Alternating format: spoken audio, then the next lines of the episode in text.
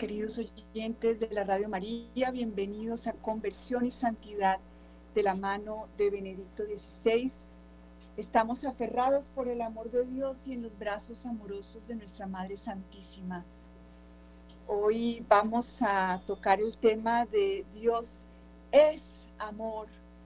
Eh, no solamente ama, sino que su esencia es el amor. Así que para esto voy a tomar el Angelus del Papa Benedicto XVI del 7 de junio del 2009 y su homilía del domingo 19 de junio del 2011.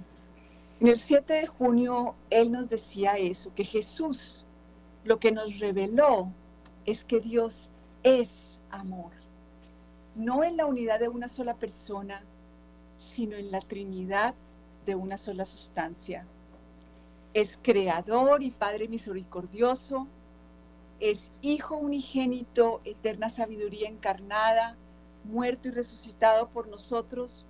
Y por último es Espíritu Santo, que lo mueve todo, el cosmos, la historia, hacia la plena recapitulación final. Tres personas que son un solo Dios porque el Padre es amor, el Hijo es amor y el Espíritu es amor. Dios es todo amor y solo amor, amor purísimo, infinito y eterno. No vive en una espléndida soledad, sino que más bien es fuente inagotable de vida que se entrega y comunica incesantemente. Entonces vemos que esta es la novedad.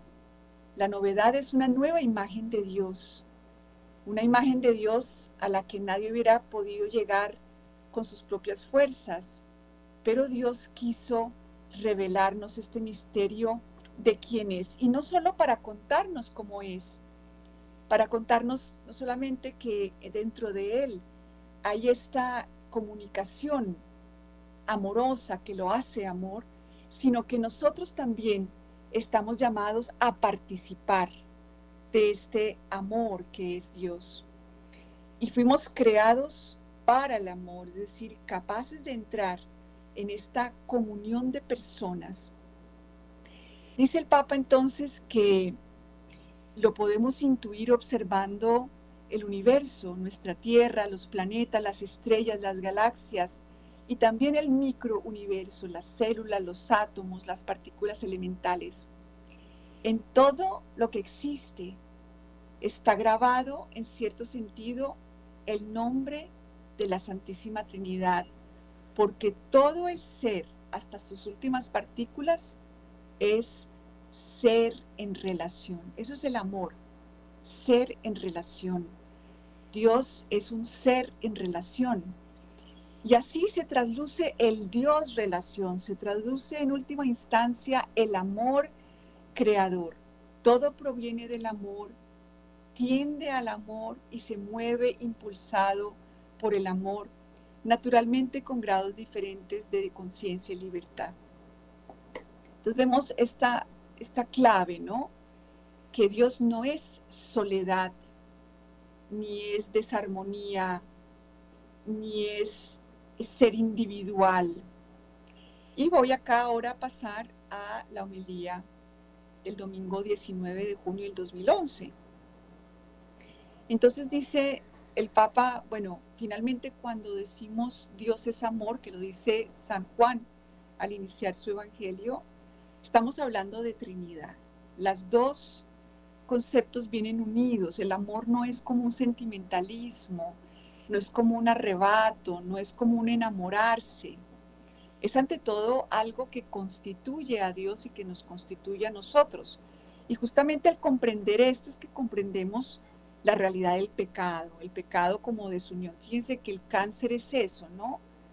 Células que se separan de su función y de su unión con los órganos a los que están unidos, se desarmonizan y eso es el cáncer, ¿cierto? Y el pecado es eso, es como, como ese vivir eh, de manera autónoma, sin esa dependencia constante del ser humano como criatura.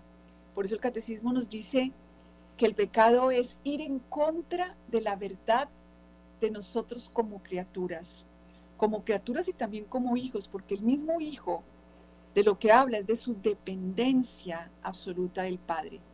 El Papa Benedicto XVI por eso es un teólogo de la oración, es un teólogo de la relación, es un teólogo del amor, un teólogo de la Trinidad.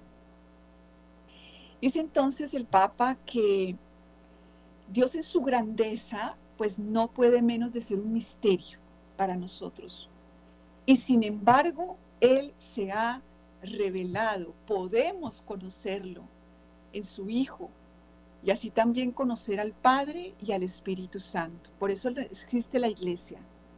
La iglesia existe para anunciar, para bautizar en el nombre del Padre, del Hijo y del Espíritu Santo. Iglesia y Trinidad están absolutamente em, conectadas y por eso conocer este misterio de la Santísima Trinidad, como conocer a Dios como amor en su esencia, es en lo que consiste la catequesis. La liturgia generalmente presenta esto desde el Antiguo Testamento, por ejemplo, eh, cuando sucede en el, en el, Éxodo, cuando estaban con Moisés, en allá, ¿verdad?, de camino a la tierra prometida, vemos cómo cuando apenas se ha concluido el pacto de la alianza en el monte Sinaí, el pueblo ya falta a la fidelidad. Aquí vemos cómo el Antiguo Testamento lo que nos muestra es que el ser humano eh, despojado de su santidad original no es capaz de vincularse correctamente. Y por eso la redención consiste en que se nos es dado de nuevo el Espíritu de Cristo, que sí que es capaz de unirnos con Dios. Y es tan bonito estar pensando que en la, Sagrada Eucaristía, en la Santa, nos está uniendo de manera absolutamente gratuita con, con la Santísima Trinidad, nos está convirtiendo en amor a, estas criaturas que somos, que estamos como tan divididas incluso por dentro. Por dentro tenemos como una cantidad de ovejas perdidas sin pastor, porque perdimos el ser dueños de nosotros mismos, eso lo dice el catecismo. Y al mismo tiempo cada uno de nosotros es como una oveja perdida, cada uno como en su, en su individualismo, em, en su egoísmo, ¿cierto? El ser humano, el mundo tiene esta característica, el individualismo, el me voy a salvar yo, el eh, yo tengo que autorrealizarme, en qué son mis sueños, es todo tendiente a llevarnos hacia, hacia el individuo, ¿no? Incluso el Papa en, eh, en el libro de Introducción al Cristianismo, donde desarrolla todo el credo, nos dice que toda la historia de la humanidad quedó extraviada y rota porque Adán se hizo una falsa idea de Dios. Esto es muy importante. ¿Quién es Dios para mí? ¿Con quién me relaciono? ¿Con la Santísima Trinidad? Eh, dice aquí, quería hacerse como Dios. Supongo que ninguno de vosotros habrá supuesto nunca que el pecado de Adán fuera este. ¿Qué otra ambición podría proponerse? ¿Qué está diciendo aquí el Papa? El ser como Dios no es el problema, ese no es, que es que estamos hechos para ser como Dios, para convertirnos, para tener esa capacidad de entrar en comunión con Él. El problema, eh, y, y, justamente es a eso a lo que Dios nos había invitado desde que nos pensó como humanidad. Solo que Adán se equivocó de modelo. Creyó que Dios era un ser independiente, autónomo, suficiente, y para hacerse como Él, se rebeló y desobedeció. Entonces vemos que en el Antiguo Testamento constantemente se nos muestra esto, ¿no? La diferencia, o sea, que el ser humano privado de su esplendor, de su santidad original, de esa comunión con la vida de Dios con la que fuimos creados, eh, constantemente hay esta infidelidad. Cuando, cuando se ausenta Moisés y su ausencia se prolonga, dice el Papa Benedicto, el pueblo dice, ¿dónde está Moisés? ¿Dónde está su Dios? Pide a Aarón que le haga un Dios que sea visible, accesible, manipulable, al alcance del hombre, en vez de este misterioso Dios invisible y lejano. Esta es una constante tentación, ¿no? Como que, no, la fe es algo muy sencillo, eso no tiene nada, no, tengo que este, estudiar la catequesis, no tengo que catequizarme, no tengo que conocer a la Santísima Trinidad. ¿De qué me estás hablando? Basta con que yo tenga ciertas prácticas y ya con eso, ¿cierto? Un Dios así, no ese Dios que es un misterio, que me exige levantar el corazón y hacer este esfuerzo por conocer a alguien que quiso revelarse, sino un Dios así como manipulable, que yo me porto bien y me da lo que yo quiero, le pido y me consigue el parqueadero, ¿no? Un Dios así como visible. Y al bajar del Sinaí, Moisés se le ve lo que ha sucedido y rompe las tablas de la alianza, porque la alianza ya se había roto, y rompe estas dos piedras sobre las que estaba escrito los diez palabras, el contenido concreto del pacto con Dios. Todo parece perdido. La amistad ya rota inmediatamente desde el inicio, constantemente. El pueblo rebelándose, desconfiando, exigiendo que sea como ellos quieren. Sin embargo, no obstante este gravísimo pecado del pueblo, Dios, por intercesión de Moisés, decide perdonar e invita a Moisés a volver a subir al, al monte para recibir de nuevo su ley, los diez mandamientos y renovar el pacto. Moisés pide entonces a Dios que se revele, que le muestre su rostro, pero Dios no muestra su rostro, más bien revela que está lleno de bondad de, con estas palabras. Señor, Señor, Dios compasivo y misericordioso, lento a la ira y rico en clemencia y lealtad. Este es el rostro de Dios. Esta autodefinición de Dios manifiesta su amor misericordioso, un amor que vence el pecado, lo cubre, lo elimina. El perdón de Dios implica nuestra curación que estemos dispuestos y queramos que Él elimine todo eso que nos separa de Él. Tampoco es que el perdón de Dios y la misericordia es como que, bueno, dale, pues otra vez borrón y cuenta nueva, otra vez borrón y cuenta nueva. No, se trata de que entremos en este amor que quiere realmente transformar y restaurar nuestra interioridad. Podemos estar siempre seguros de esta bondad que no nos abandona no puede hacernos revelación más clara. Este es el Dios que es amor. Nosotros tenemos un Dios que renuncia a destruir al pecador y que quiere manifestar su amor de una manera aún más profunda y sorprendente, precisamente ante el pecador, para ofrecer siempre la posibilidad de la conversión y del perdón.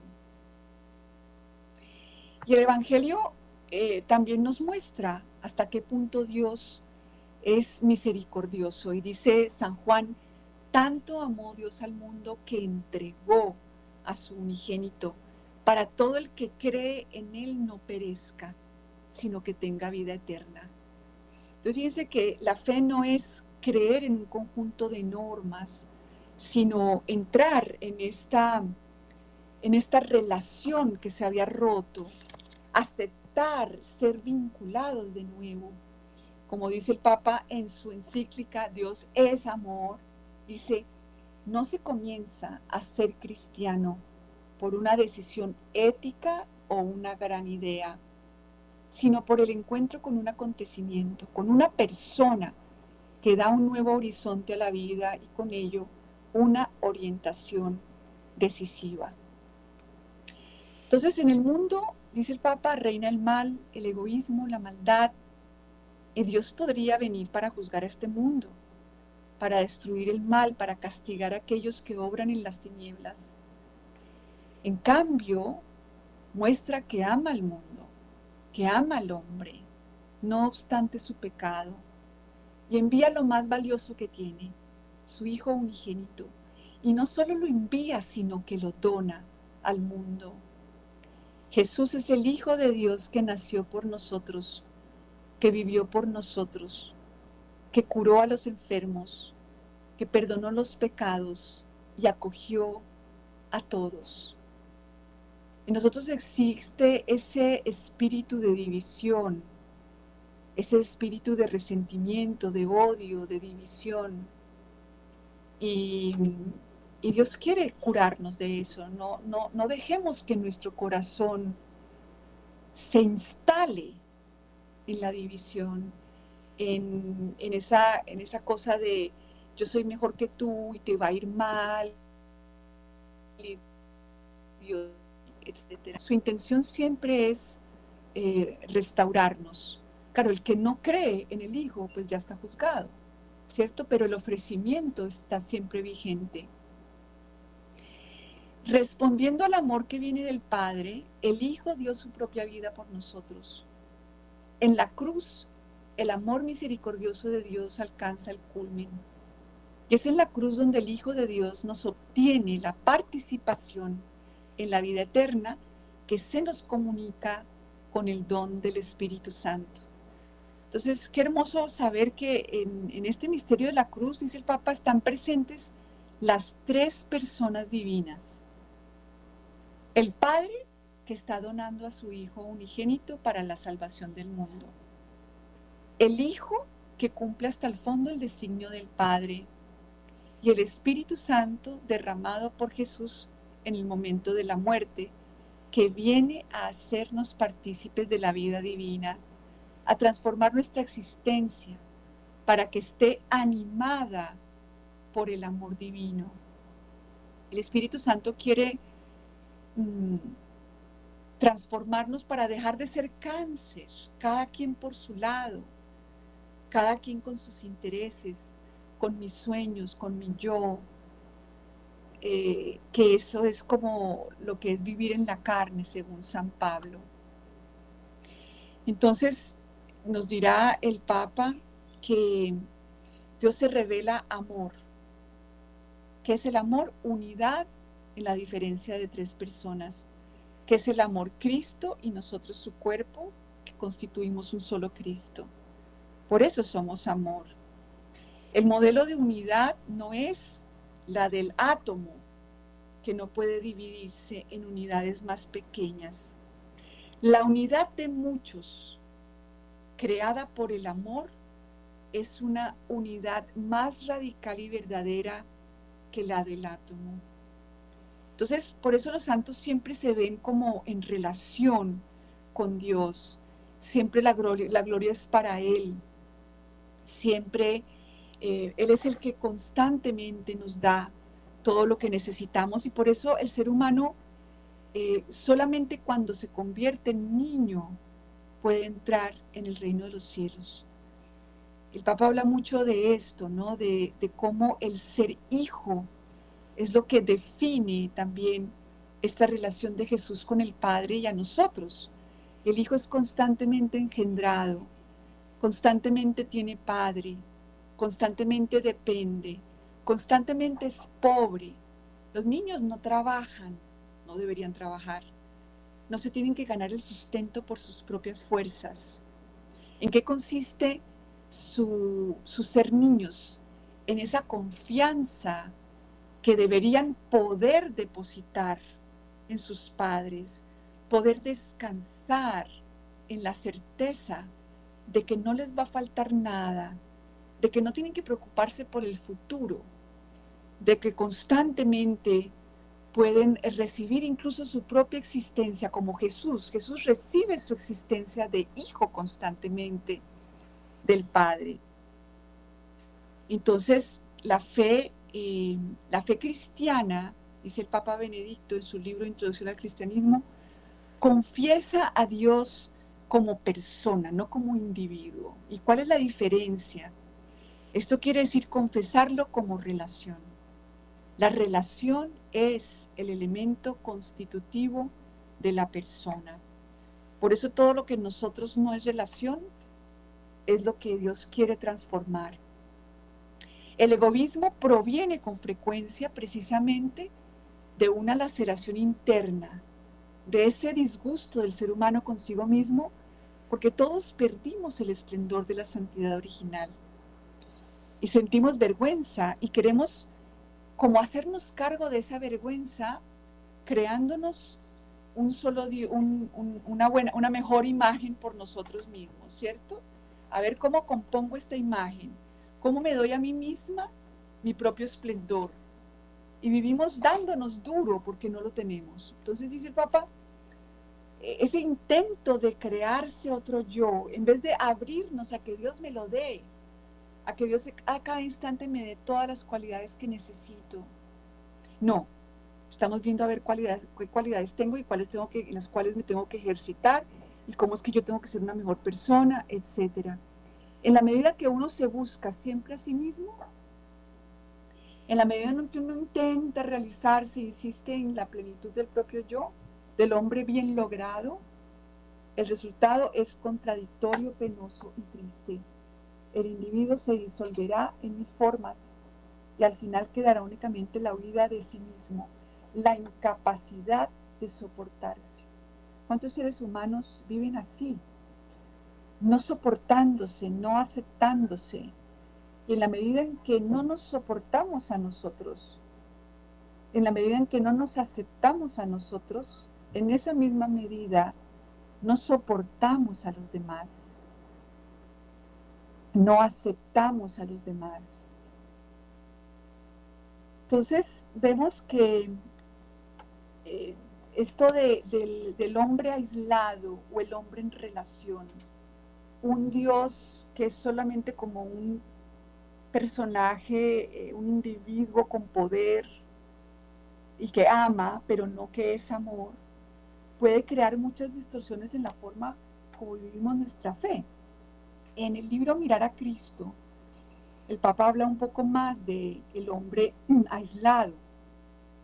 Dice, un hombre aislado, o sea, un hombre cáncer, que las células cancerígenas son las que se aíslan mm, de, su, de su funcionamiento compartido en un órgano, un hombre aislado se crea una imagen de sí mismo, una apariencia mediante la cual quiere afirmarse ante la opinión de los otros. La afirmación del yo eh, en contra de toda razón es la tercera concupiscencia o tercera tendencia del hombre que perdió la santidad original, que todos nosotros estamos involucrados y recibimos esa naturaleza sin ese esplendor de la santidad original, sin ese vínculo original. Entonces, nos creamos esta apariencia, esta es mi personalidad, y, quiero afirmarme ante los otros. Quiero que tú veas que yo tengo la razón, que yo soy mejor persona, que yo amo más, que yo creo más, que yo... Siempre en esta comparación constante. Y quiere proteger su apariencia. Y se inclina también ante la apariencia del otro. Entonces pensamos en categorías de, es que quién es más inteligente, quién tiene más cualidades, ¿no? Estamos siempre como midiendo. Entonces la, verdad de que Dios es amor, Dios es relación y nos invita a vivir en relación, nos invita a ser como niños, a vivir en dependencia, a dejar de atrincherarnos en nuestra autonomía. Vivimos eh, en esta de la opinión de los demás. La opinión de las personas sí es que es muy concreta. Te estoy cayendo mal o te estoy cayendo bien. Y eso es lo que tiene la opinión, el poder dominante. Nos da miedo la opinión de los demás. Constantemente nos estamos creando opiniones de los demás. Juzgamos. Y se nos juzga según esa opinión. Desde chiquitos se nos juzga de, acuerdo a eso que aparece por fuera. El hombre tiene más miedo de la cercana apariencia del humano poder de la opinión que de la lejana e inerme luz de la verdad. No, no nos importa tanto y no vivimos más de, la, de quién Dios cree que somos y a dónde nos está llamando, a qué nos está llamando a ser, sino que nos importa mucho quién creemos que somos y quién queremos que los demás vean que somos. Entonces nos doblegamos al poder de la opinión, convirtiéndonos en sus aliados, en, en sus portadores. Nos hacemos esclavos de las apariencias. Si en algún momento he empezado a confiar en las apariencias, no tenemos más remedio que luego seguirlas paso a paso y ya no podemos romper la red de la deformación común. En este mundo todo es la apariencia, ¿no? Cómo te ves por fuera, tanto física como moral, como espiritual. No vemos al otro en relación con Dios. No me veo en relación con Dios. Pensemos un momentico en eso, ¿no? Cuando yo me veo, veo solamente una personalidad mía, de Ana María, o me veo en relación con Dios. Por eso constantemente Jesús dijo, cuando sea levantado de la tierra, traeré a todos hacia mí. Pues Él es el que tiene esta fuerza de atracción. El Antiguo Testamento nos muestra una y otra vez que el ser humano no tiene esa capacidad. Tenemos, digamos, la facultad unitiva, diría Fernando Riero, una facultad unitiva a veces se habla de la, de la razón, de la voluntad, de la memoria. Fernando Rielo habla de esta facultad unitiva que quedó sin fuerza, que quedó truncada. Y, y, es el Espíritu Santo el que a través de Cristo nos atrae. Por eso constantemente debemos pedir, Jesús, atráeme hacia ti. Esta persona cuya apariencia me disgusta tanto, porque además nadie tiene que ser como yo quiero.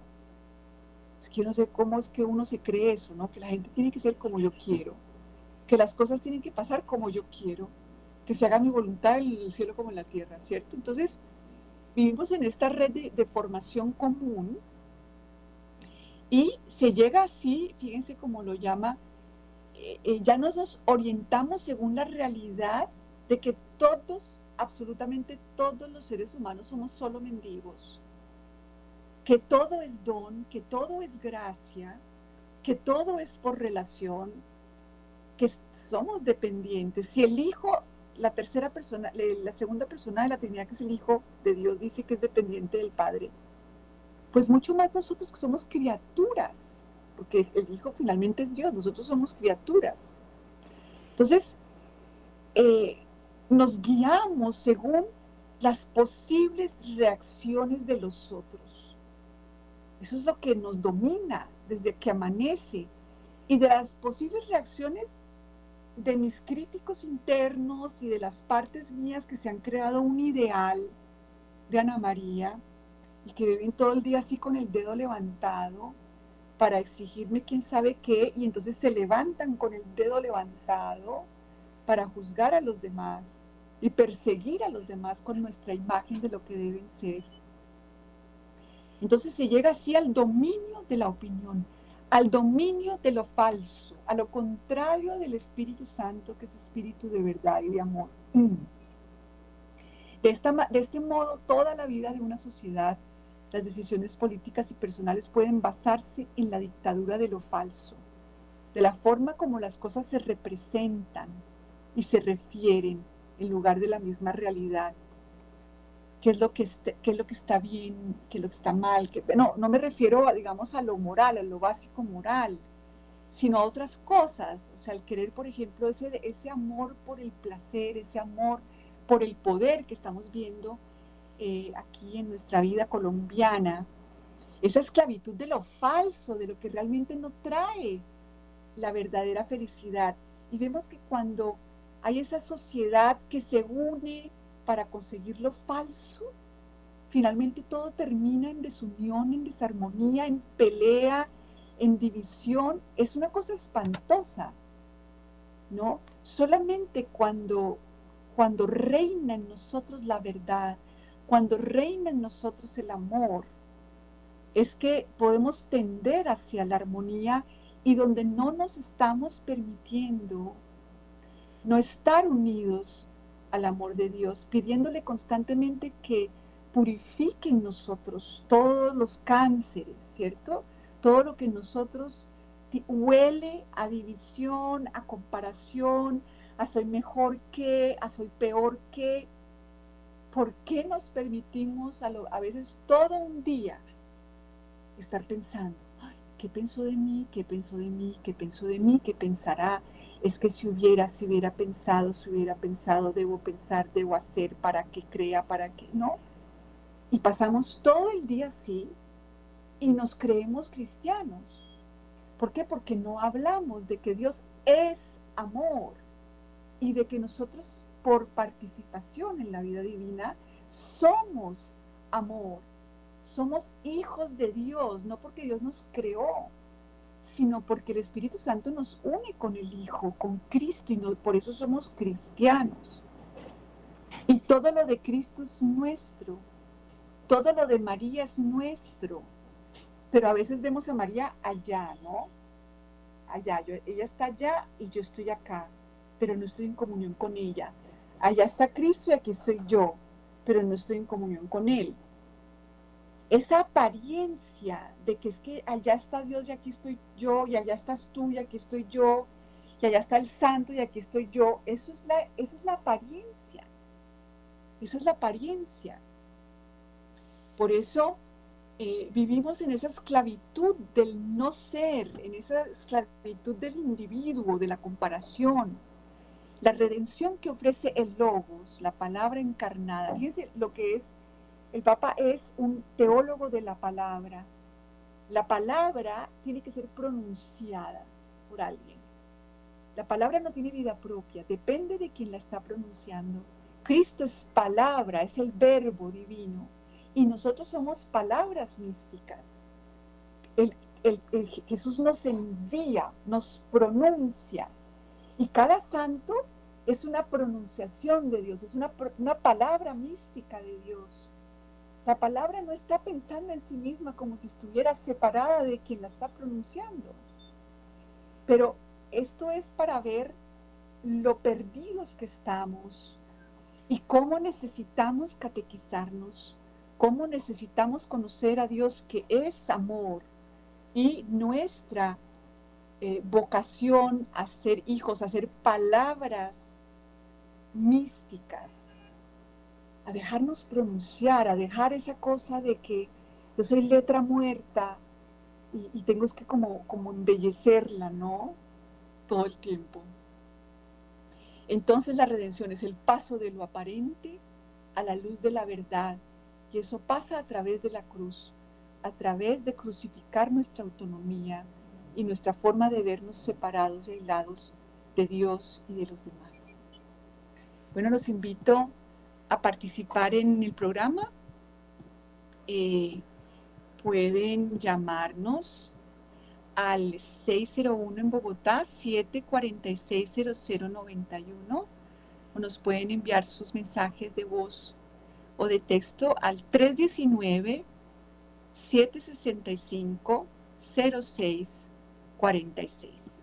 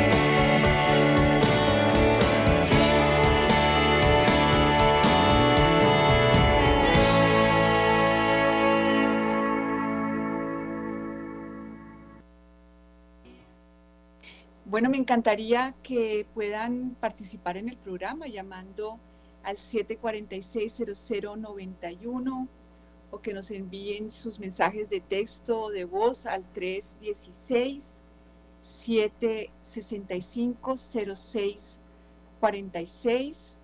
Me gustaría saber qué opinan de este legado que estamos disfrutando del Papa Benedicto XVI sobre el misterio de la Santísima Trinidad y cómo esto tiene mucho que ver con nuestra vida diaria. Uno creería que esto es como para teólogos o para gente muy ilustrada, pero realmente el cristiano entra en comunión personal con Cristo.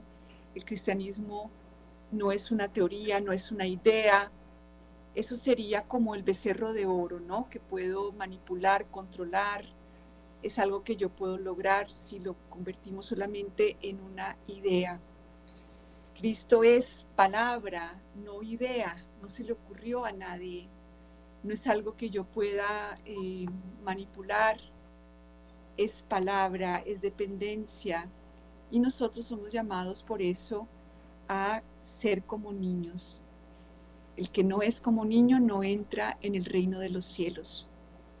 Entonces, pues les, los invito también a, mirar en el catecismo eh, todo lo que nos habla de cómo fue creado el ser humano desde el punto 374. Eh, nos habla, ¿no? De que el hombre fue no solamente creado bueno, sino también constituido en la amistad con su creador y en armonía consigo mismo. Es muy diferente saber muchas cosas de lo que debo hacer y tener una amistad con quien dice que debo hacer. Hay una, hay un, hay una calidad de relación, de dependencia, ¿cierto? Entonces, eh, vemos cómo, claro, para el ser humano es mucho más fácil quedarse en la idea. Entonces nos dice que había sido creado en la amistad con su creador y en armonía consigo mismo y con la creación. ¿Cuántos de nosotros desde muy pequeños no hemos vivido en armonía con nosotros mismos? Y a lo mejor también con la creación tampoco. Em, entonces, armonía y amistad tales que no serán superadas más que por la gloria de la nueva creación en Cristo. Entonces, con la venida de Cristo y la entrega que nos hace de su espíritu, esta amistad pues llega a su culme, participamos de la vida divina de Dios mismo. Entonces vemos que desde, desde nuestros inicios, nuestros primeros padres en el punto 375, Adán y Eva fueron constituidos en un estado de santidad y de justicia original. Esta gracia de la santidad original era una participación de la vida divina. Entonces vemos cómo todo está en, desde la perspectiva de la relación, de la participación, de la dependencia. La santidad no es una cantidad de cualidades increíbles y extraordinarias. No es hacer las cosas ordinarias de manera extraordinaria. No, es participar de la vida divina y ahora por medio de los sacramentos participar de la naturaleza divina ¿Cuál es la naturaleza divina de Dios? Dios es amor, es comunión de personas. Entonces, por la irradiación de esta gracia, nos dice el catecismo en el punto 376, y lo cito porque el Papa Benedicto tuvo que ver mucho con la constitución del catecismo y, y en sus escritos y en sus libros uno encuentra esto desarrollado y explicado por la irradiación de esta gracia, de esta participación de la vida divina, que es lo que se llama santidad, ojalá cambiáramos la palabra santidad por participación de la naturaleza divina. Ojalá cambiáramos santidad por la santidad original era participación de la vida divina. La santidad del Nuevo, del nuevo Testamento, del, del Nuevo Testamento es participación en la naturaleza divina. Por eso la santidad se nos entrega en dónde? En los sacramentos. Entonces, por la irradiación de esa gracia, de esa santidad original que era participación de la vida divina, todas las dimensiones de la vida del hombre estaban fortalecidas. Fíjense, no había trauma ni, necesidad de ir al psicólogo eh, ni nada por el estilo, porque todas las dimensiones de la vida del hombre estaban fortalecidas. Nuestra razón, nuestra voluntad, nuestra memoria, nuestro corazón. Y mientras permaneciéramos en esa intimidad divina, el hombre no debía ni morir. Me gusta mucho esa palabra intimidad divina, porque el Espíritu Santo, dirá el Papa, es, es el alma de nuestra alma, es ese que nos conoce plenamente delante de Él. No tenemos que aparentar, no tenemos que esconder ni, forzarnos, eh, ni producir un ideal. Qué rico eh, cuando está uno eh, orando en la presencia de Dios, en los sacramentos, ante el Santísimo, realmente estar descansando en Dios. Eh, y, cuando uno ve esa pobre razón nuestra que da vueltas y que se distrae, ¿no? En vez de decir, ay, no, no, no, no. Qué rico saber que a este a esta persona que somos, que perdimos toda esta santidad original, que estamos tan dispersos por dentro y en nuestras, en nuestras relaciones, ¿no? Cada quien disperso en su mundo, sintiéndose solo, sintiéndose que no pertenece. Qué rico saber que para Dios eso no es, una, no es un impedimento, y que realmente delante de Él puedo ser y pedirle que Él venza esta dispersión interna que tenemos, que Él venza esta dispersión que existe entre nosotros los seres humanos. Esa es la promesa, la nueva Jerusalén. María es la nueva Jerusalén, esa nueva Eva que vive completamente en armonía con ella misma, con los demás y con Dios. Y en ella vemos la promesa de persona que Dios quiere realizar en cada uno de nosotros. Entonces, em, esa intimidad, pensemos en esa intimidad y en no tener que eh, estar siempre como aparentando delante de Dios ni de nadie. Si hubiéramos permanecido en esa intimidad divina, el hombre no debía ni morir ni sufrir. Nos lo dice el Génesis 2 y el Génesis 3. Eh, fíjense, la muerte y el sufrimiento no son obra de Dios, son consecuencia de habernos separado de esa participación, de, haber, habernos ido en contra de la verdad de nosotros como criaturas. La armonía interior de la persona humana, la armonía entre el hombre y la mujer, fíjense, la armonía interior dentro, la armonía entre el hombre y la mujer, y por último, la armonía entre la primera pareja y toda la creación constituía el estado llamado justicia original. Fíjense la diferencia del término justicia que nos presenta el catecismo. Justicia como esa armonía. Por eso Jesús nos justifica, nos armoniza de nuevo. Nos armoniza con nosotros mismos, entre hombre y mujer y con toda la creación. Entonces, esa era la justicia original qué bueno ir cambiando estos términos, ¿no? Que hoy por lo menos nos llevemos eso. Santidad como santidad original, participación de la vida divina. Santidad después de la venida de Cristo, santidad cristiana, participación en la naturaleza divina y por eso estamos centrados en los sacramentos. Y justicia original, la armonía interior de la persona humana entre los seres humanos y con la creación. Y por eso la justicia que trae Cristo nos armoniza, nos da una nueva armonía con, eh, con nosotros mismos y con todos. Por eso no nos, no nos contentemos, no justifiquemos nuestra desarmonía, no nos permitamos desarmonía, no nos permitamos no participar del gozo de la naturaleza divina y de todos los méritos de Cristo y todo lo que nos quiere dar. Bueno, me llama la atención porque no aparecieron por aquí. Eh, si quieren me dejan sus mensajes en Facebook Live, a ver, live, a ver qué ha pasado. Y bueno, nos encontramos Dios mediante en otra oportunidad. Quedamos como siempre con María.